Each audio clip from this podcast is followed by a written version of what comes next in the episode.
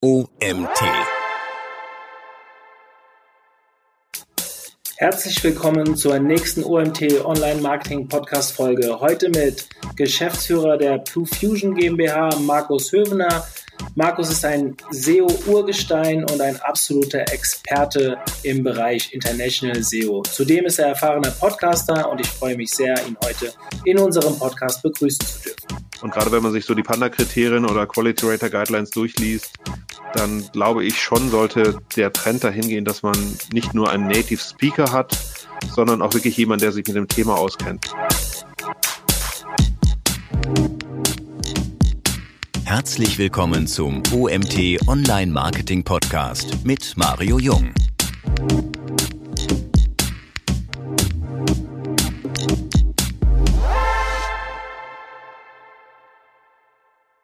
Ich begrüße euch zu unserer nächsten Folge des OMT Online Marketing Podcasts. Heute haben wir ein spannendes Thema im Bereich SEO, genauer gesagt International SEO. Und ich darf niemanden geringeren begrüßen als den Markus Hövener. Hallo Markus. Moin, grüß dich. Hi.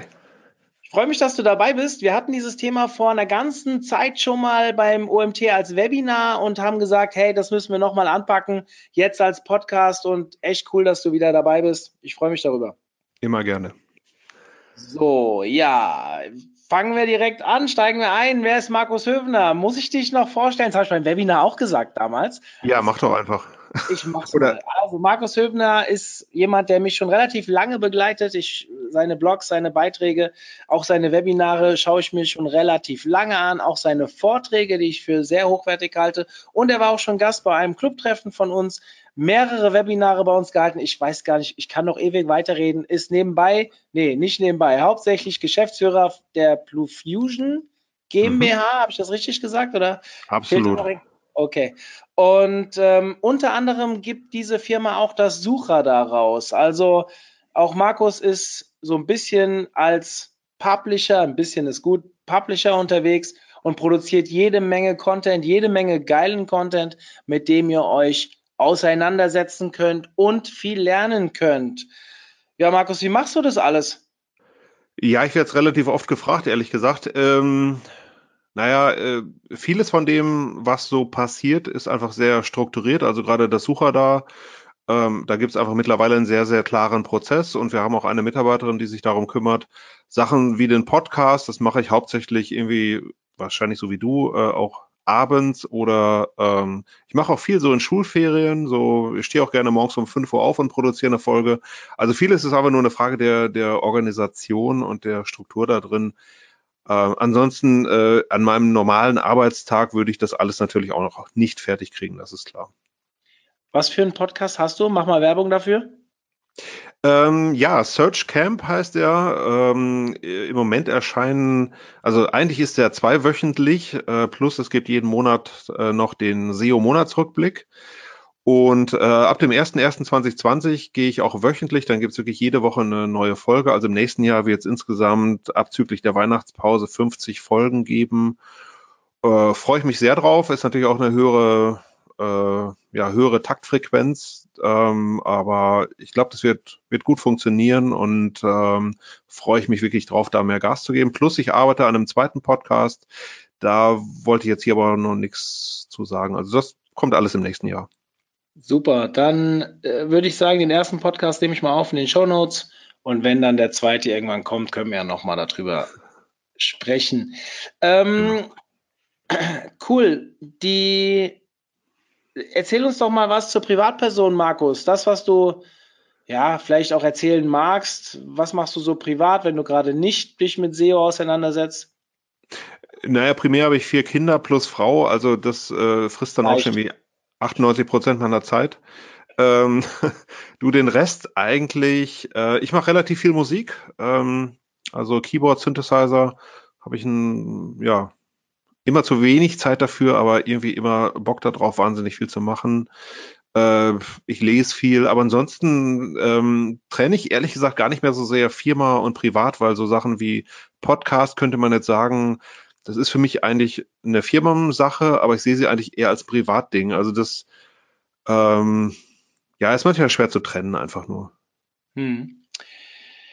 Okay, steigen wir ins Thema ein, würde ich sagen. International mhm. SEO äh, ist das Thema ein Thema, was ja viele, viele Fragen aufwirft, die wir heute versuchen zu besprechen. Ähm, mhm.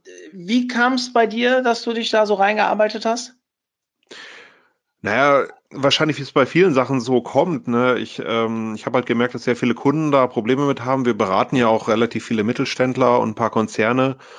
Und da ist International SEO natürlich irgendwie immer ein Thema gewesen. Ähm, und gleichzeitig habe ich aber auch festgestellt, so ein bisschen beim Reinarbeiten, dass eigentlich nahezu jeder da irgendwas falsch macht.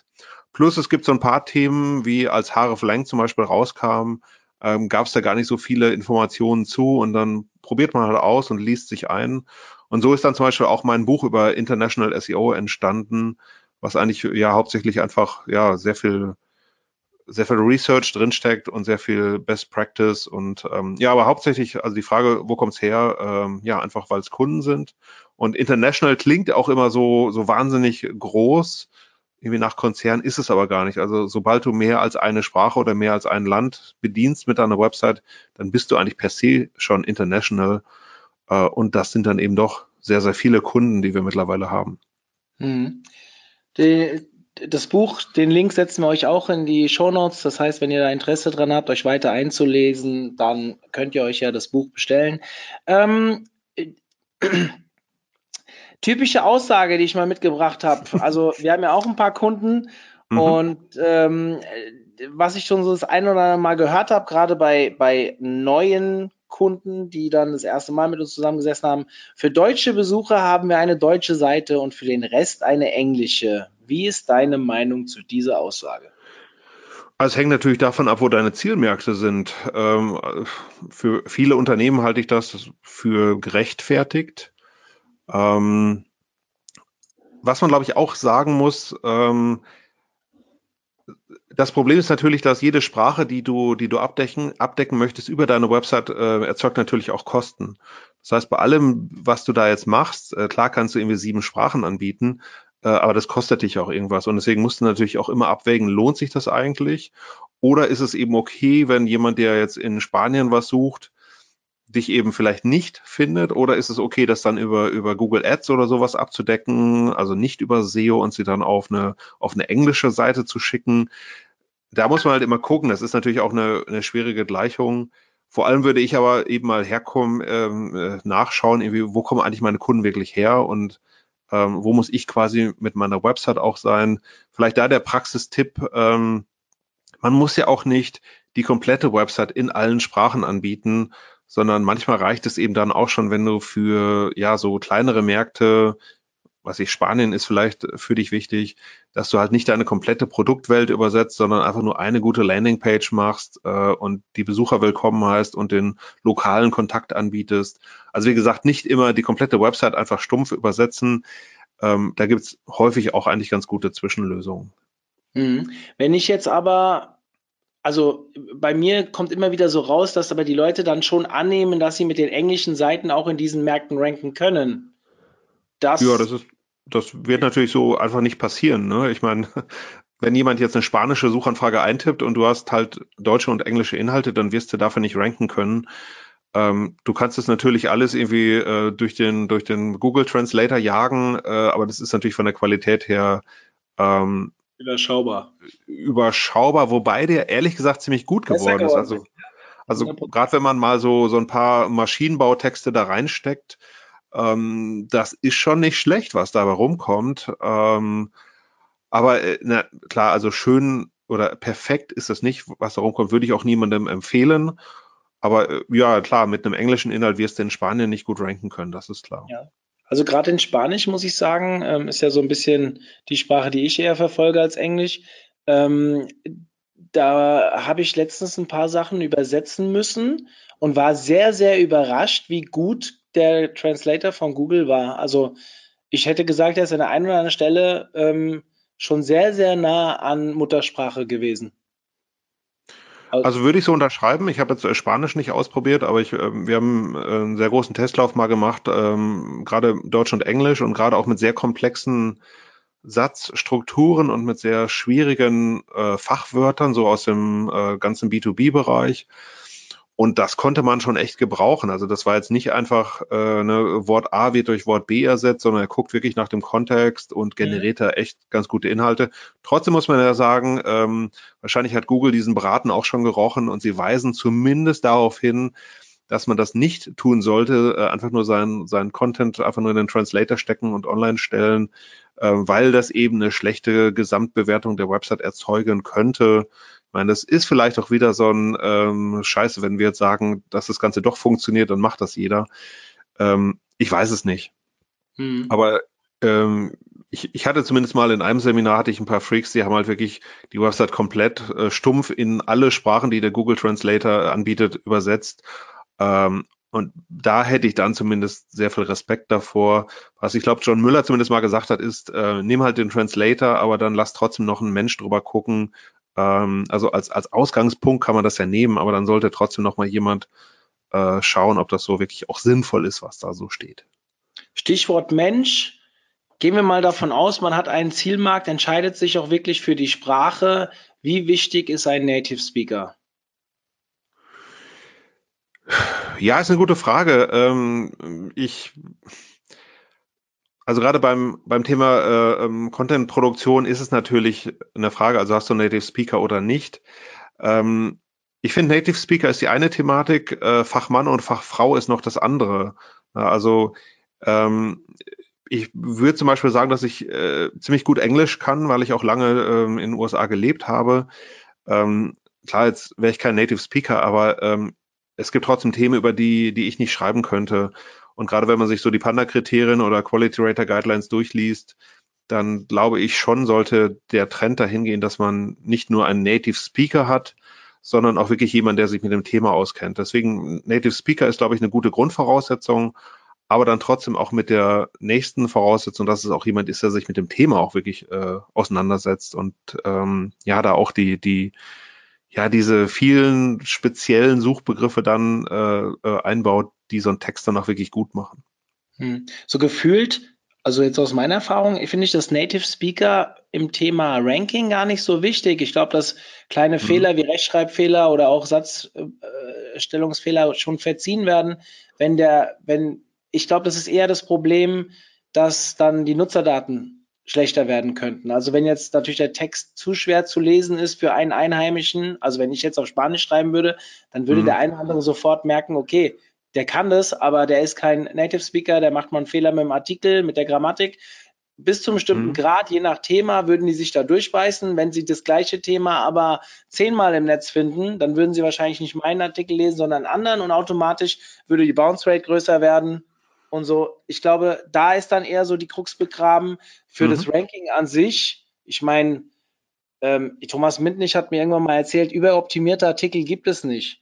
Äh, die, die Artikel, also die Keyword-Basis ist relativ, also ich weiß nicht, ob ich das genau zitiere, Thomas mögt mir verzeihen, aber ähm, es geht eher darum, je, je SEO-lastiger ich schreibe, desto unleserlich wird der Text und dann haut es natürlich die Nutzerdaten aus mhm. den Fugen.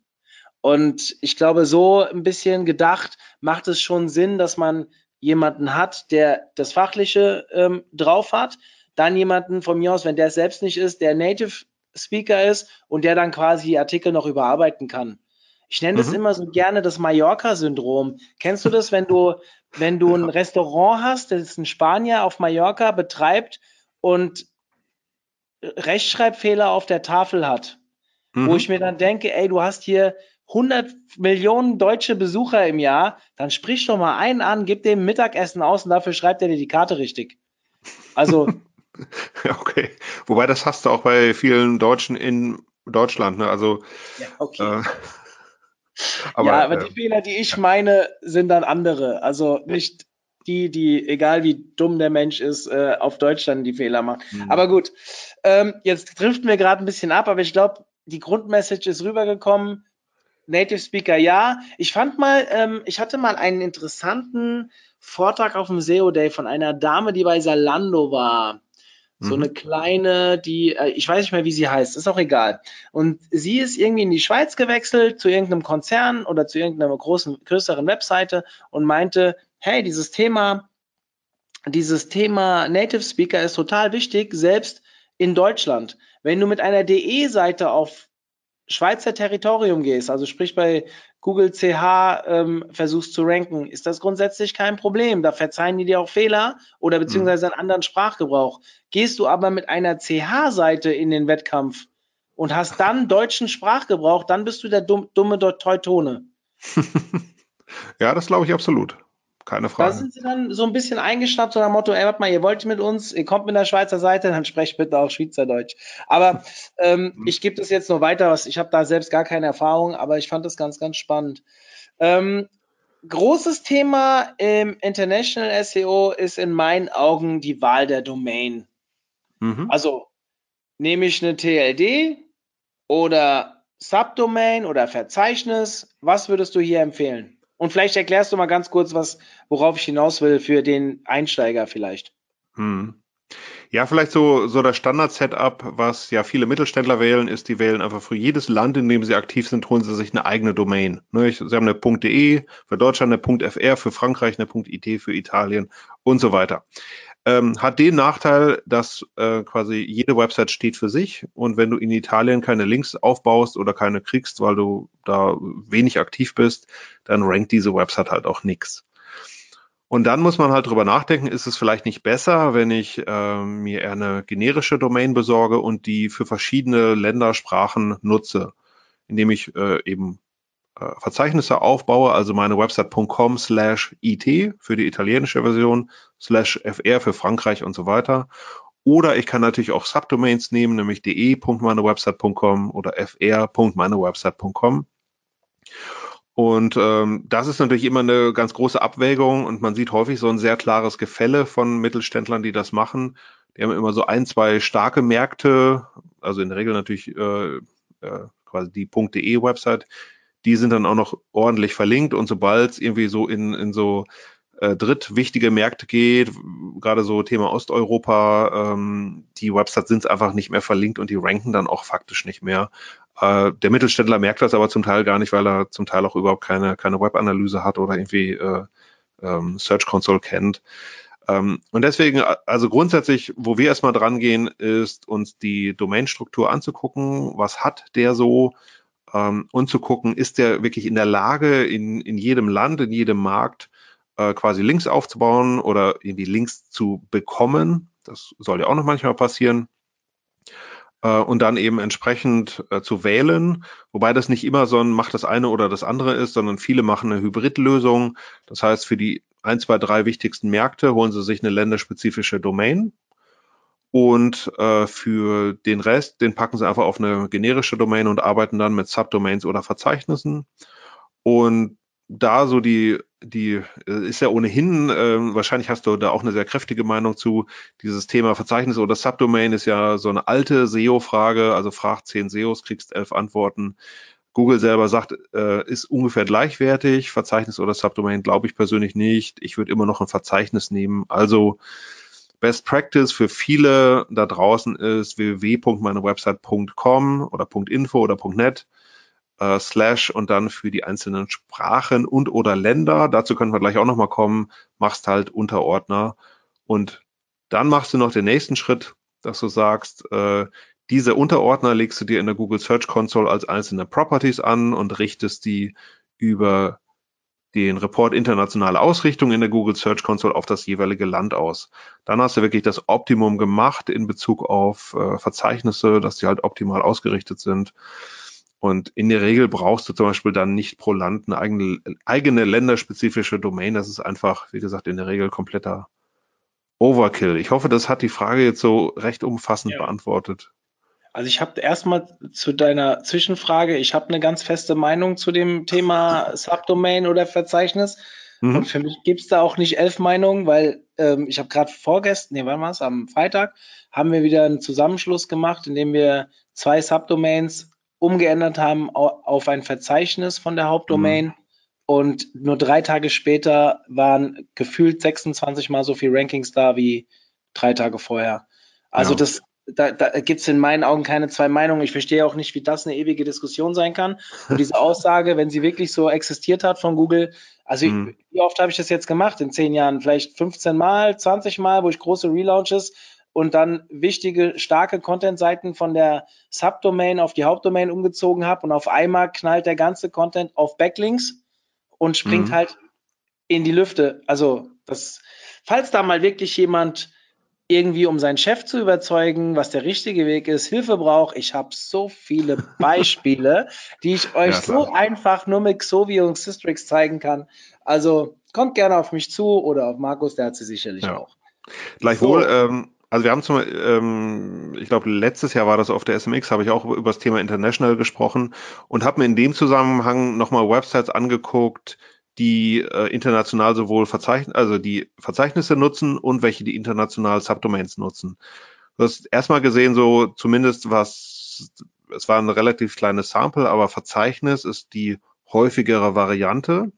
Mhm. Gleichwohl hat man gesehen, dass die Subdomains äh, jetzt auch nicht nicht funktioniert haben. Also das, das mhm. funktioniert schon. Ich glaube aber auch, dass Verzeichnisse grundsätzlich besser funktionieren. Also meine Meinung war jetzt auch in erster Linie mal zu deutschen Seiten ohne internationalen Hintergedanken. Sprich, mhm. deutsches Verzeichnis und umgelegt, äh, deutsche Subdomain umgelegt auf Deutsch. Deutsches Verzeichnis soll heißen, ähm, da gab es jetzt keine Frage, ob ich äh, international irgendwie Verzeichnis oder so machen will. Aber die Frage kommt ja trotzdem immer wieder auf. Ja, mein Chef will unbedingt, äh, keine Ahnung, gerade jetzt im SEO-Seminar hatte ich jemanden sitzen, die haben irgendwie so eine Image-Seite gebaut unter einem ganz anderen Namen und die soll jetzt auf der Webseite integriert werden, weil die hat so viel Content und die rankt nicht und machen Verzeichnis draus und wundern sich, dass die drei Monate später immer noch nicht rankt. Und mhm. das, das ist genau dieser Fall. Und dann haben wir es aufs Verzeichnis umgelegt. Das haben sie jetzt gemacht. Das war die Seite, die jetzt letzte Woche umgelegt wurde. Und bupp, gehen die Rank. Also wirklich, worauf die eineinhalb Jahre gewartet haben, ist dann innerhalb von drei, vier Tagen passiert. Und äh, das ist halt, deutlicher geht's dann halt kaum. Und international, da fehlt mir ein bisschen die Erfahrung. Also ja, wir haben auch ein, zwei Kunden im internationalen Bereich, aber die habe ich nicht betreut. Die betreut jemand anders intern. Mhm. Ähm, da hatten wir aber noch nie die Frage, weil wir meistens, ich glaube sogar immer mit TLDs gearbeitet haben bis jetzt. Aber das mhm. war schon vorgegeben. Aber da sind wir bei weitem nicht so erfahren, wie du das bist. Deswegen ja. ähm, will ich mir dazu keine Meinung erlauben.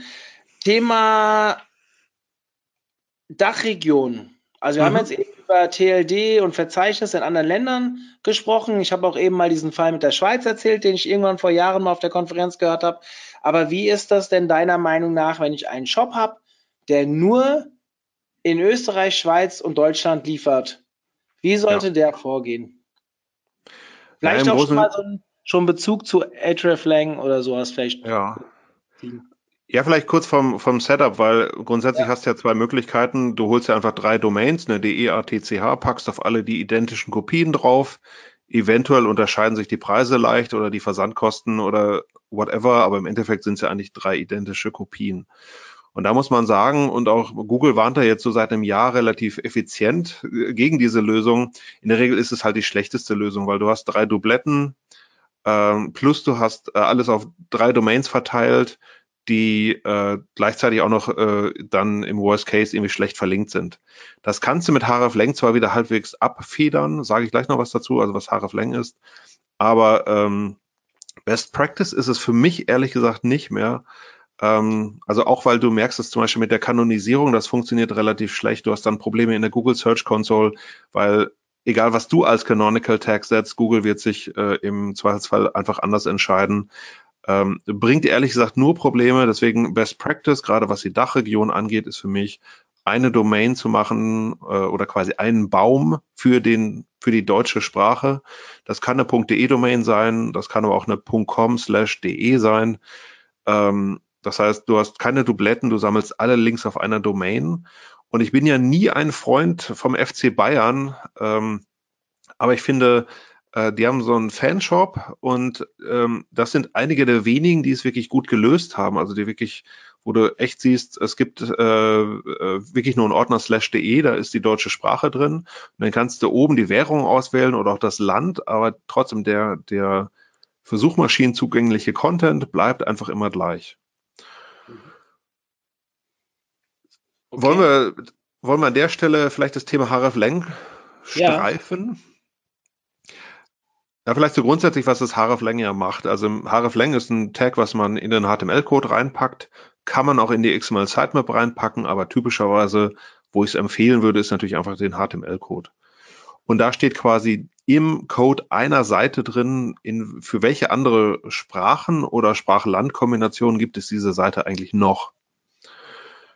Und ähm, das hat eben den Effekt, dass wenn Google jetzt irgendwo, ähm, weiß ich, ich suche jetzt in äh, in Österreich und er würde mir eigentlich eine Seite für Deutschland ausliefern, stellt aber dann fest, im hreflang Tag steht drin, es gibt noch eine optimierte oder eine, eine optimierte Seite für Österreich, dann tauscht er die quasi in diesem Augenblick im Suchergebnis aus. Also äh, platt ausgedrückt, so kurz bevor das Suchergebnis äh, ausgegeben wird, dann tauscht er das Ding nochmal aus. Und das ist grundsätzlich eigentlich ganz cool.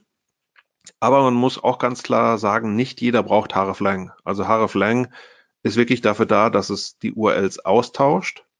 Das macht aber zum Beispiel dann relativ wenig Sinn, wenn du sowieso nur einen deutschen und einen englischen Baum hast. Denn jemand, der Deutsch sucht, wird in der Regel auf den, auf den deutschen Inhalten landen und jemand, der Englisch sucht, wird auf den englischen Inhalten landen, was auch vollkommen richtig ist. Da brauche ich an dieser Stelle eigentlich kein hreflang. Also hreflang brauche ich wirklich dann, wenn ich so überlappende Sachen habe. Also ich habe zum Beispiel wirklich für die Dachregion habe ich eine DE, eine AT und eine CH-Website mit vielen Dubletten und da könnte mal das Falsche ausgeliefert werden. Oder ich habe so ein Land wie äh, Belgien, wo es halt einen niederländischsprachigen Teil gibt und einen französischsprachigen Teil und wo man halt sicherstellen möchte, dass derjenige äh, auch die für ihn optimale Seite bekommt. Und zum Beispiel, wenn er, selbst wenn er die Brand eingibt, ne, also klar, wenn er jetzt was Niederländisches sucht, dann ist klar ungefähr, wo er landen soll. Aber wenn er jetzt wirklich äh, zum Beispiel einfach nur den Brand sucht, dann gäbe es ja einmal die niederländischsprachige Seite und die französischsprachige Seite. Und gerade in solchen Grenzfällen ist das hreflang Tag wirklich extrem gut. Aber nochmal, es tauscht wirklich nur, nur die URL zur Laufzeit aus und deutlich mehr passiert da auch gar nicht. Hm. Wenn ich jetzt also eine deutsche Seite habe, mit der ich in AT und der Schweiz ranken möchte, würdest du jetzt sagen, aber ich habe nur die deutsche Seite, man könnte auch mit der deutschen Seite ganz normal dort angreifen und müsste hreflang nicht benutzen? Wenn man sich das Leben leicht machen könnte, möchte, ja. Ähm, Nochmal, es gibt natürlich immer Fälle, wo du zum Beispiel sagst, ich habe einfach in Österreich oder in der Schweiz habe ich ein komplett anderes Pricing oder äh, was ich, vielleicht heißt die Website da auch anders, äh, der, der Brand ist anders oder wie auch immer.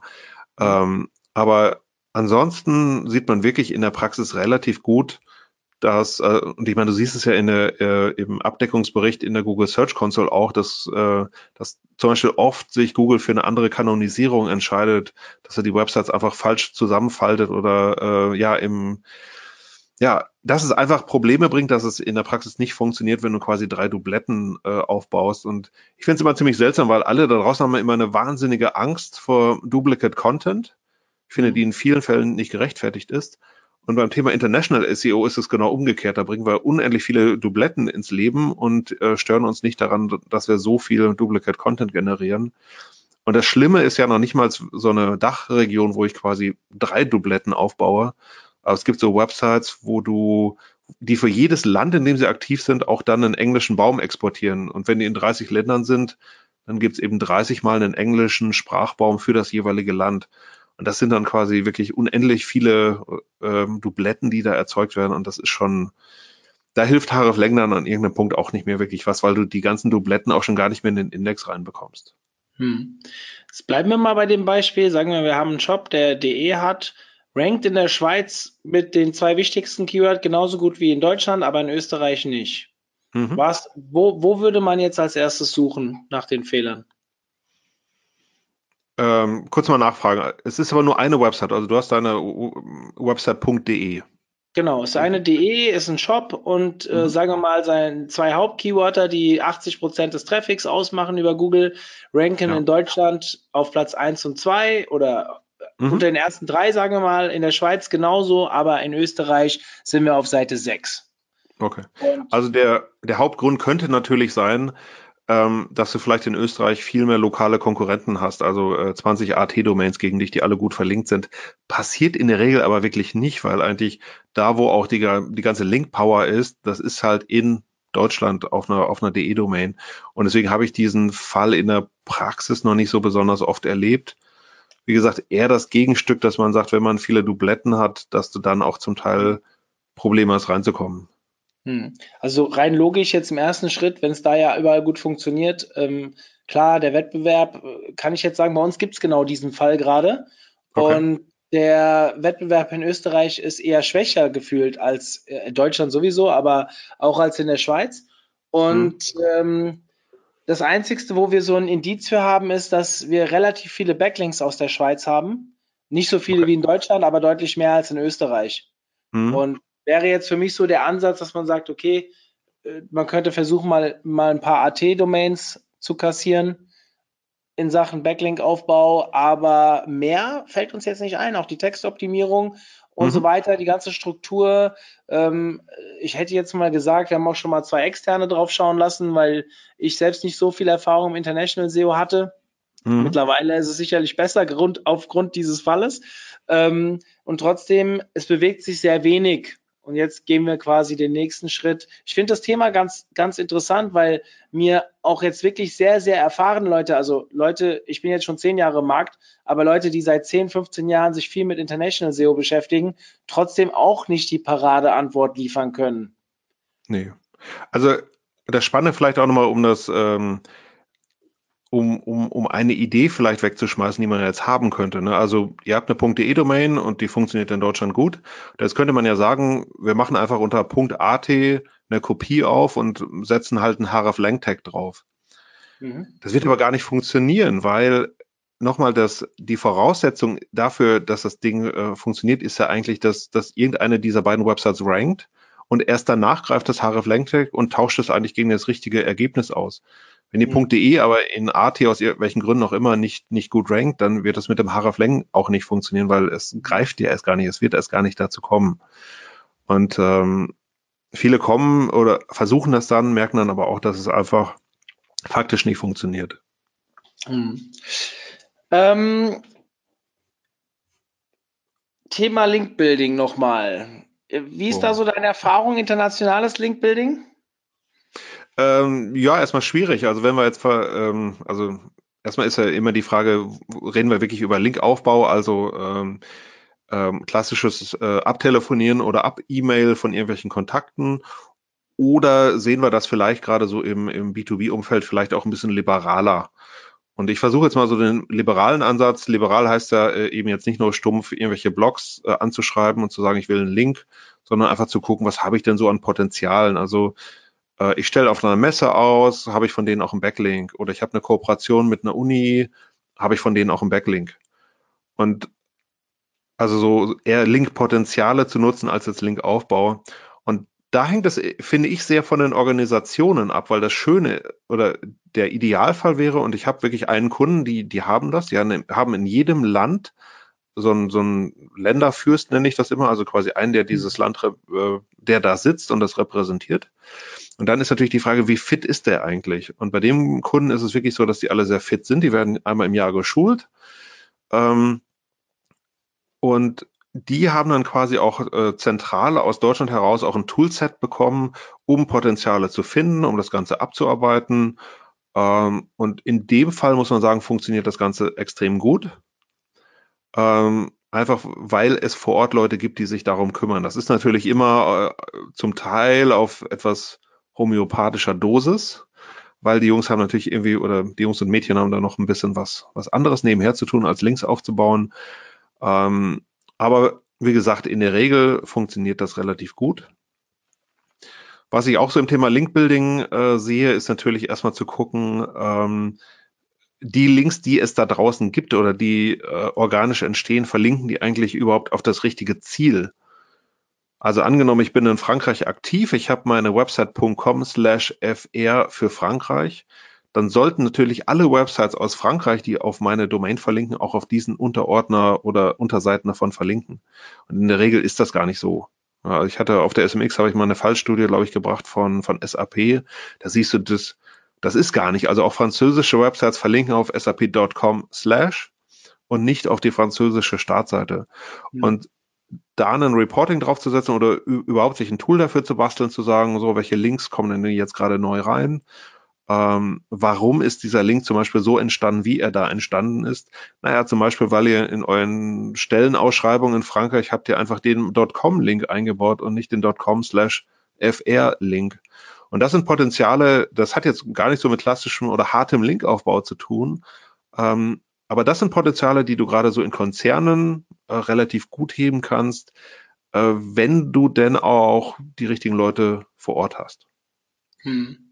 Wir haben gerade den Fall eines internationalen Konzerns, der ja, gefühlt ein paar hunderttausend Backlinks hat und sehr viele tote Links hat. Also ganz, ganz viele, die halt über Zeitungen und so weiter entstanden sind. Jetzt nicht nur international, da auch, aber du merkst halt, die haben einfach mal 10, 12.000 äh, Backlinks, die ins Leere führen es geht ja in so eine ähnliche Richtung. Also klar, die Backlinks sind mhm. nicht tot, wenn sie auf sap.com gehen, aber sie haben halt eine viel höhere Kraft, wenn sie auf sap.com slash fr gehen würden.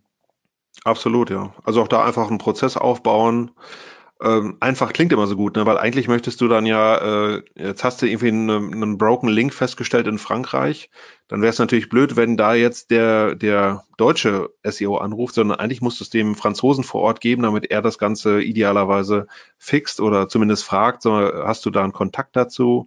Mhm. Ähm, das ist natürlich auch viel Handling, einfach äh, Prozesse etablieren. Ich kann aber wirklich gerade aus, aus einem Case, den ich eben äh, also der gleiche, den ich eben erwähnt hatte, das kann funktionieren. Also wenn du fitte Leute vor Ort hast und da ist es wirklich so, die kommen einmal im Jahr wirklich alle an einem Ort zusammen und werden alle einmal fit gemacht, dann funktioniert die Nummer. Mhm. Aber wenn du einfach nur darauf vertraust, so, ähm, hallo, äh, lieber Länderfürst in Frankreich, ich habe dir einen Report geschickt, ich hake jetzt aber auch nicht nach, was du damit machst, ja, dann kannst du dir vorstellen, was der Typ machen wird. Er äh, wird natürlich jetzt sich nicht um das Thema Linkaufbau kümmern. Und in manchen Konzernen oder so hast du dann, oder in, in manchen Umgebungen hast du dann natürlich auch das Problem, dass der vor Ort auch für sich gar nicht so die Relevanz dafür sieht. Ne? Dann hast du vielleicht so einen, so, einen, so einen alten Haudegen, der halt seit 50 Jahren in der Branche unterwegs ist und, und alles kennt, aber mit Internet will der nichts am Hut haben. Das ist halt echt ein Problem. Wenn du in die Breite gehst und in x Ländern aktiv werden willst, musst du dich um solche Sachen kümmern. Und ähm, ja, das entscheidet dann wirklich über den Erfolg. Ja. Wenn ich, man sagt ja immer, Deutschland ist ein Linkgeizland. Hm? Hast du Erfahrung damit, wie das ist, wenn ich jetzt wirklich nur reinen Content aufbaue in anderen Ländern? Also, keine Ahnung, so wie du es in Deutschland machen würdest, wenn du kein aktiv, wenn du nicht aktiv Link, Links einkäufst, also sprich nur mit sehr gutem Content-Marketing arbeitest und das theoretisch in andere Länder überträgst, ist das wirklich so, dass du in anderen Ländern dann besser bedient wirst? Ähm, besser würde ich jetzt nicht für alle Länder sagen, ist ja auch immer eine Frage, wie hoch ist so der Wissensstand auf der Gegenseite. Ich meine, das hast ja. du hier in Deutschland auch. Du schreibst irgendeinen Blogger an äh, und äh, Stand äh, oder Punkt eins, der wird erstmal die Hand aufhalten und sagen, was, was habe ich denn jetzt davon? Ähm, auch dann, wenn du ziemlich geilen Content hast. Ähm, da gibt es vielleicht ein paar Länder, die da hinterherhinken. Ähm, hängt natürlich auch immer von deinem Content ab. Ähm, ja, ich finde, es, es, gibt da kleine, aber feine Unterschiede. Äh, aber so groß finde ich die jetzt nicht mehr. Äh, wobei ich sagen muss, so, ähm, das, was ich mir so angucke, liegt jetzt eher so im, im Kerneuropa. Vielleicht ist es in Südamerika komplett anders. Das weiß ich aber ehrlich gesagt nicht. Ja, ich habe, ähm, ich war jetzt im September auf der Brighton SEO das erste Mal mhm. und im Juni war ich auf der Veo on the Beach in Spanien. Habe ich mir auch mal angetan. Da waren auch ein paar englische Speaker und da ist mir aufgefallen, wenn es um Link-Building geht, sprechen die eigentlich immer nur davon von großen Seiten, so in Deutschland wäre das Stern, Spiegel und so weiter. Und da, mhm. das, das, hat mir keine Ruhe gelassen. Und da habe ich mal ein bisschen die, die Strategien hinterfragt, habe die Leute auch mal angesprochen und habe dann wirklich herausgefunden, dass in England von den Zeitungen und diesen Authority-Portalen, sage ich jetzt mal, eine mhm. ganz andere Linkbereitschaft ähm, existiert, als das zum Beispiel in Deutschland ist für Blogger, kleine Blogger kann ich da nicht reden. Das, äh, mhm. Da hat auch nie einer drüber gesprochen. Die reden da wirklich nur von diesen Authority-Links. Ähm, das fand ich sehr, sehr spannend. Also für jeden, der sich mit International SEO mal auseinandersetzen möchte, außerhalb unserer Grenzen. Ähm, ich finde das immer ganz cool, sich auch mal was über Ausland anzuhören. Die mhm. Brighton SEO liegt da relativ nah, die ist relativ günstig, da ist man schnell hingeflogen. Ähm, kann man sich das mal anhören. Da gab es letztes Mal, jetzt im September, sogar einen kompletten Off-Page-Raum. Der war zwar nur sehr klein und meistens äh, zu voll, aber so zwei oder drei Vorträge habe ich dort gehört und man merkt schon, es ist ein ganz anderes Verständnis. Es gibt da mhm. auch ganz viele Stände vor Ort, mal abgesehen von meinem Freund Christoph Kemper, der äh, NLP dort positioniert, ja. habe ich ähm, das war jetzt überhaupt nicht abfällig gemeint mit meinem Freund, ja. Also nicht, dass das jetzt mhm. jemand einen falschen Hals kriegt. Ähm, äh, die, es waren aber wirklich so zwei, drei Stände, die einfach geschrieben haben, wir verkaufen Links für Agenturen. Und wir, also wirklich so ganz platt, oben drüber mhm. das Riesenschild am Messestand, ähm, Linkbilder für Agencies. Und denke ich mhm. mir so, okay, das würde in Deutschland niemand tun. Also würde nicht passieren. Gerade jetzt nachdem ich sag mal, von 2012 bis 2016 in Deutschland eh keiner über Backlinks geredet hat. Ähm, jetzt so langsam, seit 2016 ist es ja wieder ein mhm. bisschen mehr gekommen. Und nach den Diskussionen im letzten Jahr gefühlt zwischen Julian, Marco und wer da alles unterwegs war, ähm, ist Linkbuilding wieder so ein bisschen verschrien. Für mich funktioniert es noch. Ich habe auch das Gefühl, in International funktioniert es wirklich gut. Aber es ist schon so, dass man sich mit den Märkten ein bisschen beschäftigen muss. Mhm. Ja, Und? also glaube ich absolut, ja. Ähm, vielleicht so ein Punkt, wo wir halt auch, ähm, ja, vielleicht ein bisschen, oder äh, mein Fokus, was international angeht, ist wirklich rein B2B. Und da muss man sagen, ist man beim Thema Content äh, ohnehin, ist es einfach extremst äh, schwierig, da Sachen irgendwie äh, auf die Beine zu stellen. Und ähm, ich habe auch den Eindruck, dass viele das gar nicht so unbedingt müssen. Also gerade wenn es jetzt um, um die klassischen Maschinenbauer, Sondermaschinenbau, irgendwas geht, ähm, sondern wenn die alle ihre Potenziale, die sie per se eigentlich schon mal haben, richtig nutzen würden, hätten sie eigentlich alle schon wahnsinnig viel gewonnen. Klar kann man mit geilem Content was machen, finde ich auch super, ist auch absolut meine, mein Lieblingsthema. Aber ich glaube, du weißt auch, wie schwierig es ist, solche Themen äh, gerade in so einem Konzert, äh, Konzernumfeld äh, zu platzieren, ähm, ist nicht so einfach. 100 Prozent. Vor allem, wenn du dann auch keine Unterstützung aus dem Unternehmen kriegst, ähm, ja. dann ist es halt doppelt schwierig, wenn du gar nicht, also wir, wir betreuen ein Unternehmen, das äh, macht diese, das baut so Erdölfackeln, also diese, diese hm. Feuerköpfe obendrauf. Und die, die Dinger haben ein Belüftungssystem, was da 70 Meter in der Höhe funktionieren muss und aus dem Boden teilweise, also ganz crazy und das, wie soll denn ein normaler Redakteur, der sonst über Fußball oder sonst was schreibt, sich nur, selbst wenn er Stichpunkte hat, in dieses Thema einarbeiten? Das geht gar nicht. Und wenn du dann natürlich keine äh, interne Hilfe bekommst, ja, was willst du denn dann machen? Hast du keine Chance. Das Schöne ist, mhm. dass die anderen Unternehmen dort ähnlich wenig Content haben und der Einäugige schlägt den Blinden halt, ja. Das ist halt so ein bisschen ja, genau. Äh, das, was, was hier halt funktioniert. Ähm, ja, spannend. Ich habe, ich weiß nicht, hast du noch irgendetwas, bevor ich, ich habe noch ein Thema zum Ende, was ich äh, gerne ansprechen würde. Und zwar geht es dann um die anderen Suchmaschinen außer mhm. Google. Bevor wir dazu kommen, hast du noch irgendetwas, was du denkst, müsste man jetzt hier so nochmal loswerden in so einem hm? also ich hätte vielleicht noch so, ähm, ich würde noch mal gerne das Thema Haareflänge aufgreifen, nämlich ähm, das, was eigentlich äh, oder wo eigentlich alle Fehler haben, weil ähm, in dem Augenblick, wo wir irgendwie international unterwegs sind, validieren wir natürlich die Href Tags und du hast eigentlich immer Fehler drin oder immer Potenziale drin. Ähm, also da kann ich nur jeden motivieren, solche Tools wie hreflang.org zu nutzen, um einzelne Seiten zu testen oder halt auch ein Frog äh, oder äh, andere Crawling-Tools, ähm, um diese Fehler aufzudecken, weil du wirst sie anders nicht mehr finden können. Und der Klassiker ist ja nicht indexierbare URLs reinzupacken, äh, nicht den gleichen Code auf alle Seiten zu packen. Ähm, plus, was gerne halt vergessen wird, ist einmal Xdefault. Ähm, also Xdefault heißt ja quasi, wenn es kein anderes href Tag gibt. Also ich habe zum Beispiel eins geliefert für DN und für DE und für EN und jetzt sucht einer auf Spanisch, auf welcher Seite landet der jetzt eigentlich? Und das kann ich über ein X-Default definieren. Und was die meisten auch übersehen, ist so ein Language Default äh, äh, zu liefern. Das heißt, sie definieren vielleicht ein hreflang für DE, DE und für DEAT. Soweit so gut. Also der, der quasi in Deutschland sieht, äh, sucht und der, der in Österreich sucht, da ist klar, welche Seite der kriegt. Aber was kriegt jetzt eigentlich jemand, der in Italien sitzt und deutschsprachig sucht? Das ist dadurch nicht definiert. Und da braucht man halt idealerweise noch ein Language Default, das heißt, jemand, der einfach nur deutschsprachig sucht, auf welcher Seite soll der dann eigentlich landen? Da wird echt viel falsch gemacht, wobei falsch klingt immer so, ähm, ja, wenn ich das jetzt irgendwie verbocke, dann ist irgendwie alles äh, kaputt. Nee, stimmt ja nicht. Selbst wenn deine href-Lang-Tags nicht stimmig sind oder nicht passen, dann schmeißt Google sie halt einfach weg. Ähm, das hat jetzt aber per se erstmal keinen Nachteil, denn href-Lang sorgt ja nur nochmal dafür, dass eine, irgendeine URL, die im Suchergebnis auftauchen würde, gegen eine andere, passendere äh, ausgetauscht wird. Und deswegen ist der, der Effekt natürlich äh, relativ gering, wenn deine href-Lang-Tags einfach falsch sind. Wichtig nochmal, href-Lang bringt nicht mehr Traffic, es bringt nur den Traffic gezielter auf die für die Nutzer richtigen Seiten. Das wollte ich noch sagen. Mhm. Kommen wir mal zu den anderen Suchmaschinen. Jo. Was ist denn mit Yandex, Baidu und wie sie alle heißen? Wie würdest du, hast, hast du da Erfahrungen, also in der Optimierung dieser Webseiten? Wie relevant, dieser Suchmaschinen, wie relevant sind die noch? Ähm, also ich muss zumindest zugeben, was so China angeht, äh, bin ich persönlich jetzt raus. Ähm, ich weiß nur, dass es extrem schwierig ist. Also ist ein ähm, Thema, was wir jetzt so in der Beratung nicht abdecken. Ähm, Yandex selber haben wir ein paar Erfahrungen mit, äh, allerdings auch auf sehr äh, übersichtlichem Niveau.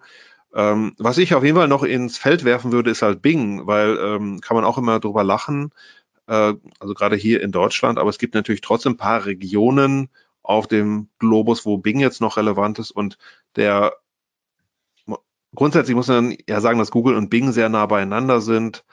Ähm, und sich da noch ein bisschen drum zu kümmern und sich auch mal die sehr vernachlässigten Bing Webmaster Tools anzugucken, ähm, ist jetzt wirklich nicht verkehrt. Ja, wir haben einen Kunden, dem sein Zielpublikum ist Ü60. Ja. Und dort ist Bing tatsächlich mit prozentual zwischen 5 und 8 Prozent des Traffics. Also schon ein bisschen deutlich ja. mehr, äh, äh, deutlich mehr als bei den anderen Seiten. Und wir reden dann hier auch um sechsstellige Umsätze im Monat, so dass mhm. du hier, ähm, ja, also wir reden dann um fünfstellige Umsätze über Bing, wo man dann wirklich sagt, warte mal, das macht schon was aus, ob ich da 15.000 oder 18.000 Euro Monatsumsatz mitmache. Da kann man schon mal zwei, drei Tage rein investieren, um vielleicht in die kleinen Unterschiede zu investieren. Wo die dann genau liegen, ja, ich weiß es gar nicht so genau. Ich glaube, Bing ist ein bisschen sozialer angehaucht, habe ich mal irgendwo gehört. Ich beschäftige mich mit den Bing Webmaster Tools seit neuestem mal ein bisschen.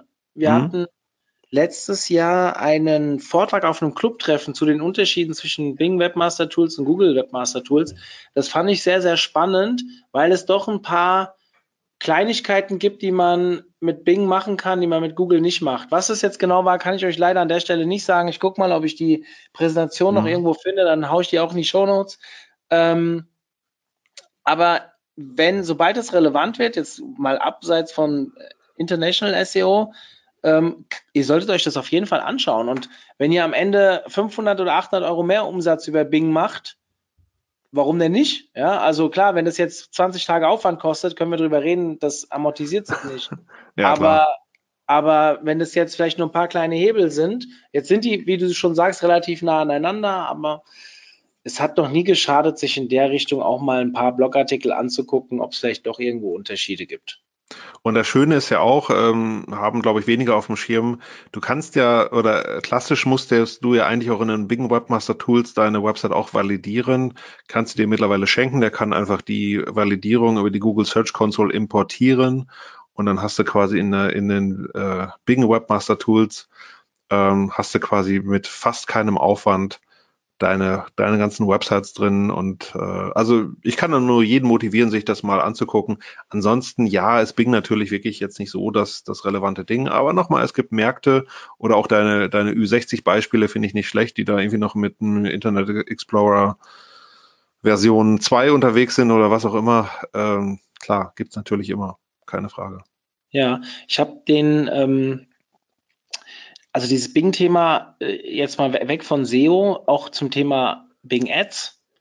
Also mhm. man kann die mittlerweile bei Google exportieren und einfach bei Bing importieren. Klar funktioniert die Suche ein bisschen anders, aber dadurch, dass die Klickpreise bei Bing so viel günstiger sind, sollte man es zumindest mal probieren. Ein bis zwei Stunden Aufwand, die Dinger darüber zu ziehen, mal einen Monat laufen zu lassen und zu gucken, welche Kampagnen dort funktionieren, ist geschenkter Umsatz.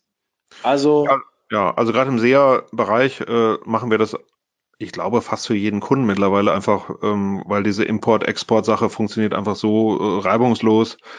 Äh, und du, äh, es kostet halt die Hälfte, ne? Äh, und es wäre einfach töricht, das nicht zu machen. Ähm, ja. Ist halt ein bisschen frickelig, ist halt, ist halt schon ein bisschen frickelig, das ganze Ding.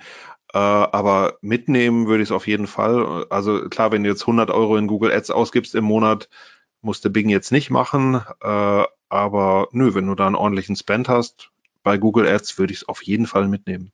Ja. Markus, das Thema ist sehr spannend. Falls jemand noch Fragen hat, Leute, einfach mich anschreiben, Markus anschreiben. Ich leite die Fragen auch gerne weiter dass äh, gerade wenn wir vielleicht irgendetwas vergessen haben, ich sehe es momentan nicht, aber wenn es doch irgendwie eine gezielte Frage gibt, dann schießt los. Zum Abschluss, wo sehen wir dich dieses Jahr? Nee, dieses Jahr doch, SEO Day steht noch an, SEOcom steht noch an. Wo bist du? Mhm. Also ich, äh, den SEO Day schaffe ich in diesem Jahr äh, aus persönlichen Gründen leider nicht. Äh, SEOcom nehme ich mit, äh, ebenso wie die OMX natürlich. Ähm, plus ich habe noch, wer Lust hat, am Vortag der OMX am 20. November, wenn ich nicht vollkommen falsch liege, gebe ich noch äh, im Rahmen von der SEOCom halt ein Seminar über den Screaming Frog. Also wer sich da nochmal auf den Stand der Dinge bringen möchte, Version 12.1 ist halt heute raus, ist wirklich ein geiles Tool. Ähm, da könnte, da könnte man mich relativ gut sehen. Und SEOCom selber ähm, halte ich auch einen Vortrag ich mache den Jahresrückblick. Ähm, das ist eigentlich immer, oder was heißt immer, jetzt im zweiten Jahr ein spannendes Format, wo nochmal geguckt wird, was ist eigentlich in den letzten zwölf Monaten so an Änderungen passiert bei Google. Und diesmal gibt es auch zwei Folien über Bing.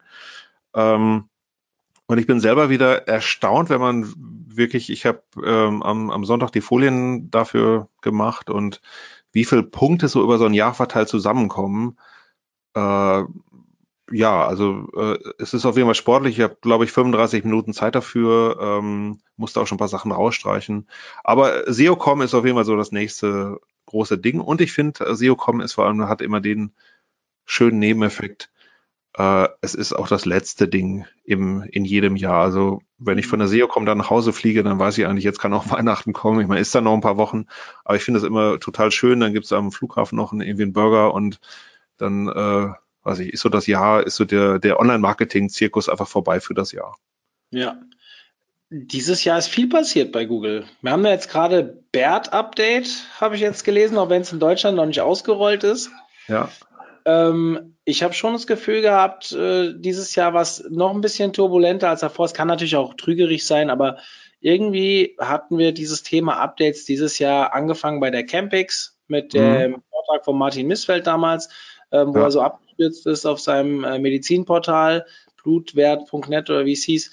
Und ähm, äh, über ja, Medic bis über jetzt Bert und zwei Core-Updates waren, glaube ich, auch dabei. Also mhm. war relativ turbulent, oder? Äh, ja, absolut, außer von den ganzen technischen Änderungen, äh, gerade was Markups betrifft. Jetzt ist heute das äh, Corporate Contact weggefallen äh, und also zum Teil Kleinscheiß, gebe ich zu, aber ähm, trotzdem muss man es halt auf dem Kasten haben. Ähm, plus Sachen so wie Bildersuche überarbeitet, Google Discover finde ich total spannend. Also ähm, klar, es ist jetzt nie diese eine Game Changer dabei, wo du sagst, so als hast du auf einmal nur noch fünf Suchergebnisse statt zehn. Ähm, klar, das nicht. Oder Links zählen jetzt nicht mehr.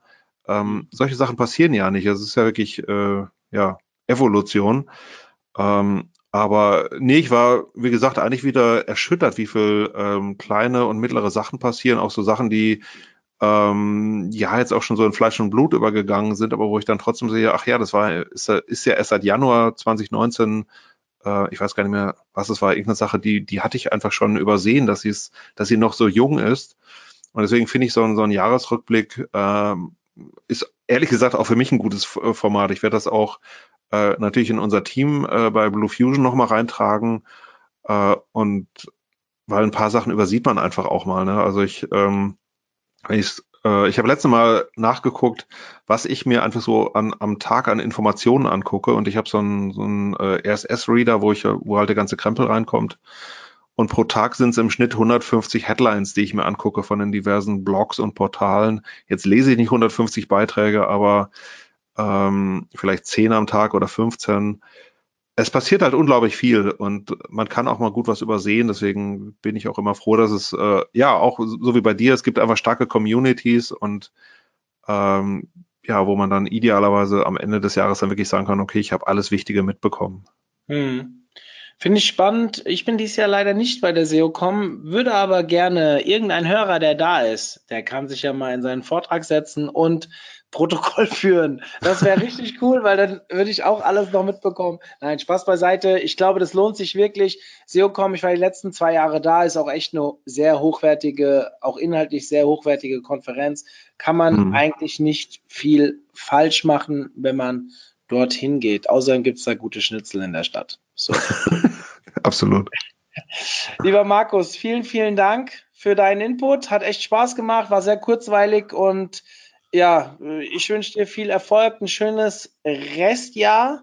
Es steht bei dir viel an, da wollen wir nicht so viel drüber verlieren oder gar nichts besser.